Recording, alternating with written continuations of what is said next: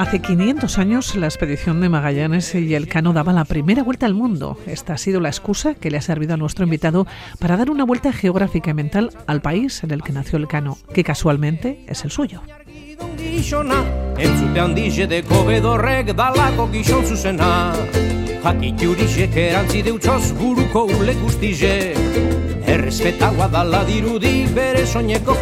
Ander Izaguirre sale de Guetaria y vuelve a Guetaria en bicicleta, al pueblo del Cano. En el camino va encontrando historias curiosas que va plasmando en un libro. Historias de hace 500 años mezcladas con las actuales. Así nos encontramos con este título, Viaje al país del Cano.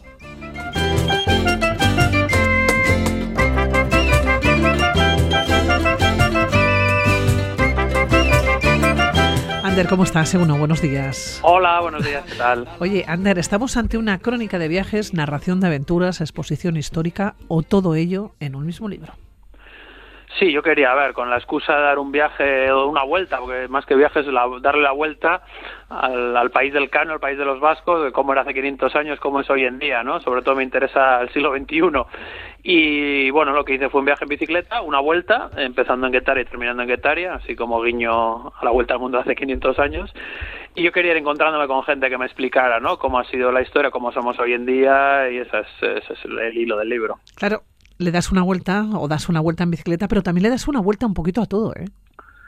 Esa era la idea, por eso es vuelta al país del cano. No vamos a darle una vuelta en bici, pero vamos a darle una vuelta un poco al relato, a los tópicos que hay sobre los vascos, ¿no? De que han sido un pueblo que han mantenido su cultura y su lengua porque han estado, digamos, cerrados, resistiéndose a las influencias externas y tal, y eso no se sostiene, ¿no? Porque esto, aquí enseguida ves que ha habido muchísima mezcla, contacto, expansión, con, con historias, pues algunas admirables, otras espantosas, y, y, que hoy en día sigue siendo, bueno, una sociedad cada vez más mezclada y con, bueno, con relaciones con el resto del mundo y muy, muy ricas y muy contradictorias y muy de todo muy. Bueno, destacas, entre otras cosas, que los vascos no fueron un pueblo de campesinos aislados, sino un pueblo de navegantes promiscuos. Sí, es curioso cómo se ha impuesto un poco esa imagen tópica, ¿no? del caserío como, como cofre de las esencias, que incluso, mira, el caserío está presente en el libro porque visitamos Igartubeiti, donde hay un caserío del siglo XVI maravilloso, y te explican que el caserío vasco tan nuestro, tan propio de aquí, allí lo dicen, es un Frankenstein cultural, o sea, no se explica sin, sin América, sin, sin las influencias del centro de Europa, y, y eso, claro, a ver, aquí pues el, el mar era la salida, ¿no? Era la, la, manera de ganarse la vida y los vascos enseguida estaban en contacto pues desde tiempos romanos, o sea, con, con el exterior, con gente de otros países, otros, otras culturas y eso ha ido modelando lo que somos. A lo largo del libro, cuando vamos pasando las eh, páginas, eh, las hojas, nos vamos a encontrar como algunos de, los mitos no se van eh, cayendo. Tú comienzas con la historia, ¿no? las historias de Magallanes y del Cano, poniendo encima de la mesa también algunos datos erróneos o falsos que a lo largo de la historia hemos ido estudiando. ¿no? Del Cano no se sabía nada hasta que llega a Sevilla en 1519 y algunos historiadores incluso fechan 10 años antes su nacimiento, ¿no? información que no se corresponde con la realidad. Sí, es muy curioso. A ver, yo no quiero. El cano para mí es un telón de fondo en este libro, ¿no? ¿Y para qué sirve un elcano? Me pregunto yo, ¿no? Y es curioso cómo a lo largo de la historia ha servido para sostener relatos que, que son contradictorios unos con otros, ¿no? Del cano había muy poca información, empieza a haber un poco más, pero bueno, pues alguno, eso, lo que tú has dicho, eh, la Real Academia de Historia le, le, da una fecha falsa, 10 años, le, le, le retrasan 10 años la fecha de nacimiento, o se la adelantan, perdón, lo hacen 10 años mayor, para que cuadre su presencia en ciertas batallas, en la toma de Orán en las guerras de Italia, servicio Para que cuadre con la historia. Para, que para presentarlo como un personaje importante en la, en la epopeya imperial, ¿no? Y, bueno, pues eh, ves que historiadores, joder, supuestamente serios, rigurosos, se inventan. O sea, tú ves luego el, dato que hay para calcular la edad del cano es muy claro, es una declaración suya, ¿no? Y, es lo único, el único indicio que hay. Pues esto ha pasado con el cano, ¿no? Y también para lo contrario. Para... Bueno, hay muy, o sea, el cano es una especie de recipiente vacío en el que cada uno mete sus ingredientes y extrae un relato, ¿no? Y yo, al final, yo no, no, es mi, mi, libro no es sobre el cano ni una discusión sobre el papel del cano, pero sí me sirve a mí el cano para ver, bueno, cómo era, de dónde salía el cano, cómo eran los vascos hace 500 años y cómo somos hoy, qué, qué, qué, a dónde viajamos, qué exploramos, qué investigamos en la ciencia, en la cultura, pues un poco eso es lo que quería hacer. Bueno, como buen historiador, como buen periodista, lo vamos a denominar así, como buen escritor y además como buen ciclista, lo que has hecho ha sido recorrer ¿no? todo el país bicicleta por etapas. Y cuentas sí. algunas historias, porque has ido encontrando historias, o, o las historias te han ido encontrando a ti, no lo sé. Bueno, yo tenía muy claro, a ver, yo soy periodista y, yo sé que, que yo no sé de los, de los temas que me interesan y tal, pero que tengo que hablar con los que saben, ¿no? Y para mí ha sido un placer, o sea, para mí ha sido un gustazo pues estar con, con la arqueóloga Merche Urteaga, con pescadores senegaleses que vinieron en los años 90, eh, de todo, ¿no? Con los salineros de Añana, con la poeta Icharo Borda, que me iban explicando pues el país y la historia de los judíos y el chocolate en Bayona y mil cosas. Entonces yo voy, sí, yo fui buscando gente, quedando con gente y con una galería de personajes que a mí me maravilla y que, que son los que entienden el paisaje, ¿no? Más nosotros vivimos aquí, pero si, si no lo estudias, si no sabemos muy bien lo que hay detrás, no entendemos del todo ni siquiera nuestro propio país. Te voy a preguntar por algunos capítulos. Eh, por supuesto, estamos aquí ahora mismo en Álava. Tú sales en una de las etapas, sales de Bilbao para llegar a Vitoria, lo haces en bicicleta, lo haces por Orduña. Antes coges un tren, ¿no? Para evitarte de alguna manera el tráfico. Oye, dices de Orduña, un itinerario de ensueño para ciclistas. Sí, claro, porque es una, era una gran ruta eh, durante siglos, que, que, ahora la carretera pues se ha quedado un poco apartada, pues luego vino el tren, luego vino la autopista, y entonces quedan esas carreteritas de montaña poco frecuentadas, y Orduña pues es espectacular, ¿no? Además tiene su historia incluso ciclista, que a mí me, me gusta, ¿no? Pero es muy curioso, a mí me, es muy interesante cómo los intentos que hubo por abrir esa ruta, hacer una gran carretera, ¿no? Había un sendero de, para arrieros y tal, ¿no? Para bajar de Castilla a la costa, ¿no? De la meseta hacia la costa y cómo, bueno, pues eh, cuando intentaban hacer ahí la ruta los vizcaínos, pues resulta que había iban comandos de alaveses y guipuzcoanos a reventar las obras porque la pelea comercial y económica. Sí, sí, pero entre entre primos hermanos, digamos, ¿no? Y, y cómo eh, esto coincide es la época de la primera vuelta al mundo y digo, bueno, al, al, rey, al emperador Carlos I y V le, le, fue más fácil que dieran la vuelta al mundo que que, que, hacer una carretera en Orduña, ¿no? Que llega, que llegar a Bilbao a través de Orduña, que era lo que pretendía ese camino. Bueno, llegas a Salinas, los arqueólogos dicen que 7.000 años antes los vecinos de esta localidad ¿no? ya trabajaban en la sal. ¿Qué es lo que te encuentras? Porque te encuentras con las historias, las vividas precisamente en, eh, aquella localidad, eh, con un salinero. Te habla de su familia, se habla de la tradición ¿no? y también de cómo se ha mantenido gracias a, las familias ¿no? Que, continuaron y que se empeñaron en que eso no se podía cerrar. Es una historia y a mí me maravilla porque a ver, del, de tiempos de la primera vuelta al mundo, del Cano y Magallanes, yo digo, hay dos oficios que se mantienen igual que antes, que son el de rey y el de salinero. o sea, ¿Sí? o sea que, prácticamente usan lo mismo, las mismas maneras, ¿no? Y, y, yo digo que uno de esos me parece imprescindible para la vuelta al mundo. No digo cuál, cada uno que saque sus conclusiones. Sí, sí, sí. Si para la vuelta al mundo hay que tener un rey o hay que tener sal, que es lo más importante, ¿no? Bueno, eh, me, bromas aparte, o no tan bromas, me parece muy interesante o maravilloso que, que haya un oficio que los arqueólogos constatan que hace 7.000 años se practicaba de una manera un poco distinta, pero que en tiempos romanos cambia y tal. Hijo de estar, bueno, estuve con Edor Taloma, que era uno de los que a finales, de a finales de los años 90, casi el último, el penúltimo de los que mantenían el oficio y veían que eso se acababa. Y a mí me alucina que alguien tenga conciencia decir, joder, este oficio que lleva siglos, siglos, milenios, y yo voy a ser el último. Es que eso es un personaje tremendo, ¿no? Y lejos de ser el último, lo han revitalizado y me parece, joder, pues, pues una cosa que es como un fósil histórico, pero, pero vivo, ¿no? De repente es el equivalente a resucitar dinosaurios, ¿no? O sea, decir, joder, que, que, que han resucitado esta salinería tradicional y encima de una manera moderna y muy interesante, ¿no? Es, una historia además muy interesante, como dices, y es una historia que termina, que termina bien. Eh, por el momento sí, Por el momento, claro. Tú sigues andando en bicicleta, ¿eh? pasas por Anúcita, el pueblo natal de uno de los personajes, yo creo que más controvertidos, ¿no? Que ha dado esta tierra. Hablamos de Zulueta, de Julián Zulueta, uno de los eh, negreros, ¿no? más conocidos de Cuba. Y, es muy interesante porque este orgullo que a veces tenemos de, mira, no sé quién que tiene un apellido vasco, ¿no? Un, yo que sé, un negro colombiano, por ejemplo, ¿no?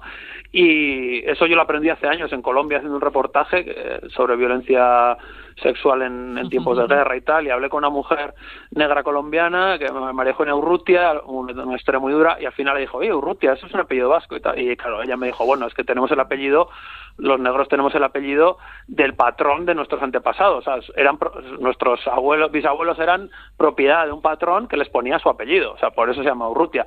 Y zuluetas, eh, de repente hay mogollón de zuluetas en Cuba que eran descendientes de esclavos, ¿no? Entonces, claro, está muy bien repensarse ciertos orgullos, ¿no? Porque dices, oye, que aquí, bueno, decía, no, en el País Vasco no hubo esclavitud. Bueno, ya, ya, ya, ya, ya le sacaron provecho en otras partes, ¿no? Mm.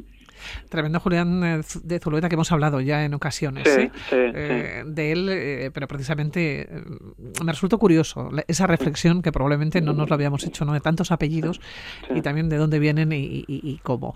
Dejamos Salinas, eh, si te parece, dejamos Álava, pero nos vamos a ir a otros puntos. Hay historias eh, que son muy bonitas, ¿no? Eh, la historia de Michel eh, Lastin. ¿Cómo le conoces? ¿Por qué nació en Ichasu?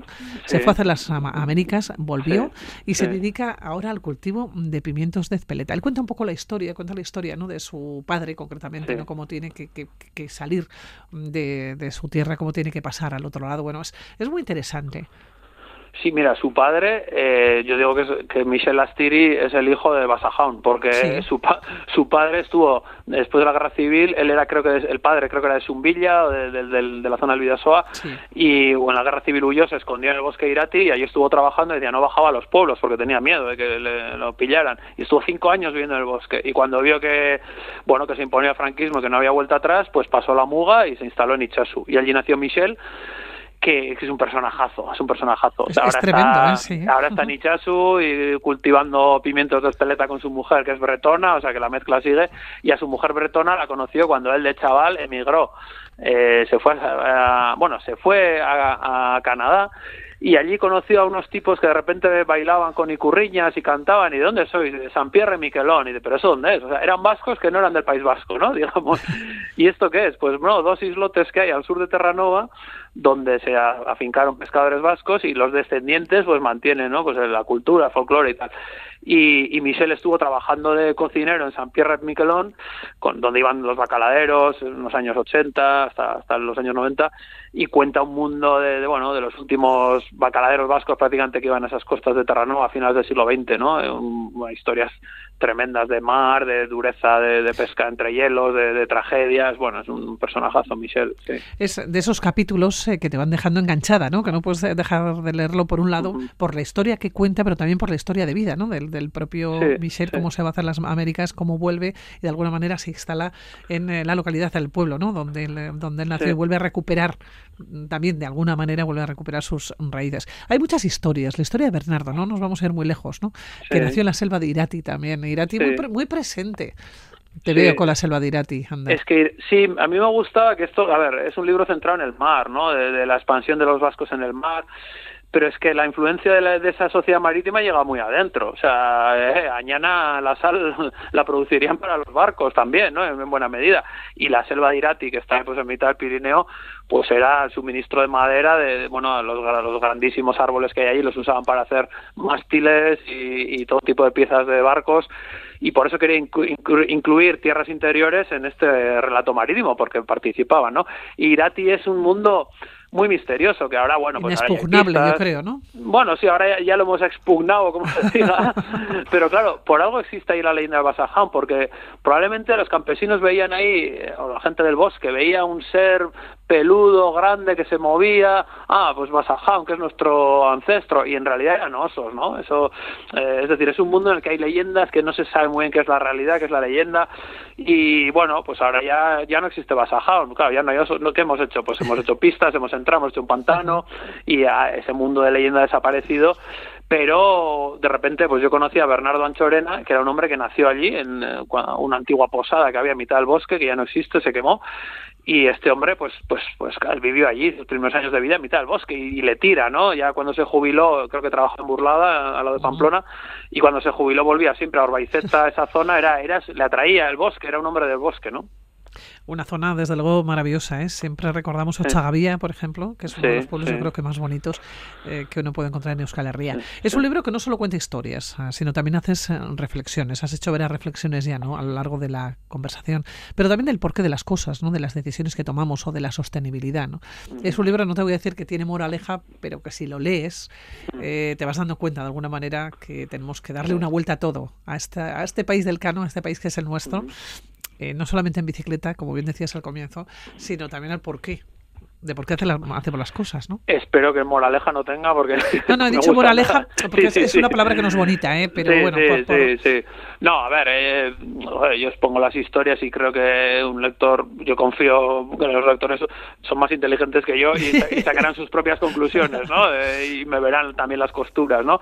Pero sí, sí, yo sí quería repensar un poco, ¿no? Esta sociedad, este este mundo y problemas actuales, ¿no? Y, situaciones actuales, quiénes somos, dónde venimos, cuál es nuestra situación y, por ejemplo, a ver, es que no hay que idealizar las aventuras. A veces hay que ver que los viajes son cosas terribles y, por ejemplo, aquí cerquita tenemos en el Vidasoa pues un, río en el que en poco tiempo han muerto 10 chavales africanos intentando cruzarlo, ¿no? Eh, y esto tiene que ver, eh, pues hemos hablado de africanos que venían aquí hace 2000 años en tiempos romanos, eran esclavos y tal, y, ahora tenemos esto aquí que, que, no podemos ignorar. O sea, eh, llegan a las puertas de nuestra casa, llegan los dramas globales, ¿no? Y me parece que hay que hablar mucho de eso. Y bueno, yo bueno, pues recogí varias historias en otras épocas también en el Vidasoa, gente, con la gente que intenta cruzar, a, con esa frontera que está cerrada según el color de la piel y hablé con algunos chavales que estaban allí llegando intentando pasar. Bueno, esas son las aventuras, los viajes que, que son de verdad, ¿no? Hay otros que son juegos o que son divertimentos, pues los viajes que hacemos nosotros pues son un privilegio y hay otros que son forzados y, terribles, ¿no? Y eso lo tenemos, eh, pasan por, por la puerta de nuestra casa. Son las aventuras de vida. Sí, sí, son Sí, o sea, hay que distinguir. Yo, yo soy muy consciente de que los viajes que hacemos nosotros son, bueno, pues una elección por gusto, por placer, y eso es una maravilla poder hacerlo. Pero hay otra mucha gente de la que, que no le queda otra. Sí, y que hay que hay que recoger. No podemos estar ciegos a eso, ¿no? Es que es, terrible. Que, o sea, han, han muerto 10 chavales eh, pues porque no pueden cruzar un puente. O sea, han cruzado el Sáhara, han cruzado el Mediterráneo y aquí les parece un, un, río pequeñito, pero es peligroso y se meten ahí de joder. O sea, y, esto está pasando delante de nuestros ojos. Bueno, pues eh, Ander Izaguirre, con estas reflexiones que nos vamos a despedir, nos quedamos con este título, Viaje al País del Cano. Que un placer, de verdad. Hasta la próxima, Ander. Muy bien. Ya seguiremos charlando. Pues Cuídate y mucha gracias, suerte. Gracias, un saludo. Es que era agur. Agur, agur.